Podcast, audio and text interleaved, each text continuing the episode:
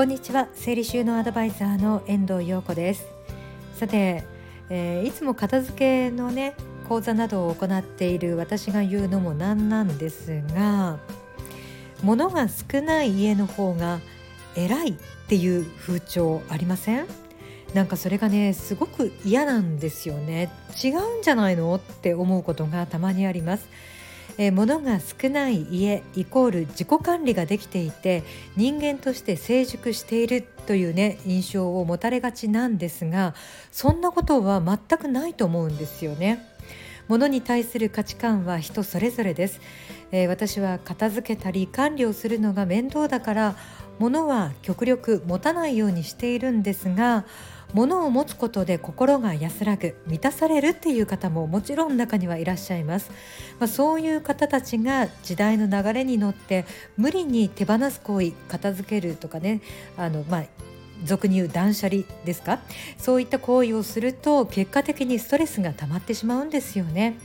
ただ一方で物に囲まれていることで満たされる。というふうにね勘違いをしてそれを言い訳にしている人も多いような気がします、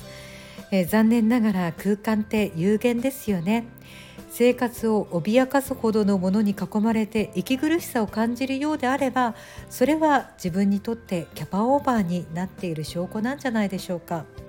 物が捨てられないし手元にあると安心するっていうのであれば無理に手放さず倉庫を借りるなり広い部屋に住めばいいんですよね。でも倉庫代に毎月そんなにお金かけたくないとか広いお家になんて住めないなんて言うんであれば今ある空間の中に収まる分だけを持つように心がけないといけません。無理に捨てなくてもいいなんてねことを言うと片付けのプロとして矛盾しているんじゃないって言われるかもしれないんですが本質はねもっと大事なところにあるんですよ。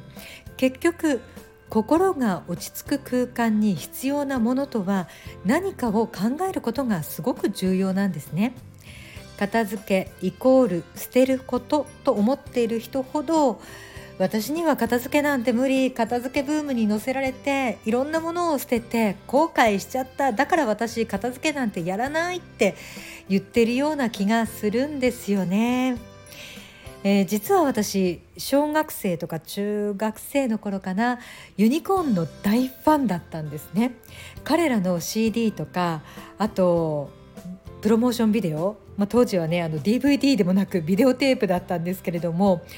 そういったグッズ類とかあとあのバンドやろうぜとかねそういったあの音楽雑誌をね月に何冊も購入して部屋のほとんどを占領していたんです。で親からはこんなくだらないものにお金を全部つぎ込むなんて考えられないもっとまともなお金の使い方をしなさいってねいつも怒られていたんですけどでも私にとってはそういった雑誌だったりグッズや CD っていうのが毎月の楽しみだったしすごく宝物だったんです。まあ、時が過ぎて熱が一段落した時にあもう私には必要ないなと処分することができたんですが納得できるまではねやっぱり手元に置いていました。もしあの時無理やり処分していたら後悔して余計なものを溜め込む人生を歩んでいたと思うんですよね。えー、世の中物が少ない人が偉いとかすごいなんて言われることがあるけど決してそうではないすごいのは自分にとって必要なものが何かを見極めている人そしてそれをきちんと管理できている人が偉いんだと思います。決して物の量で判断されることではないんですよね。捨てる行為が辛くなるならタイミングは今じゃないって思えばいいんじゃないでしょうか。ただしそれを言い訳にして見て見ぬふりをすることはやめてくださいね。そして捨てる行為ができないっていうのであれば家に物を入れる行為まあ代表的なところでいくと買い物ですよね。それをちゃんと自制するようにしてください。いっぺんに片付けることが正解ではないです。もちろんねそういう片付けが向いている人もいるんですが時間がかかっても自分と向き合いながら納得して整えていくことでより良い心地よい空間を手に入れることができるんじゃないでしょうか。だから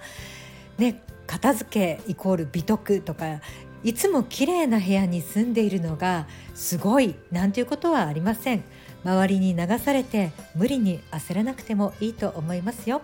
ということでまた次回。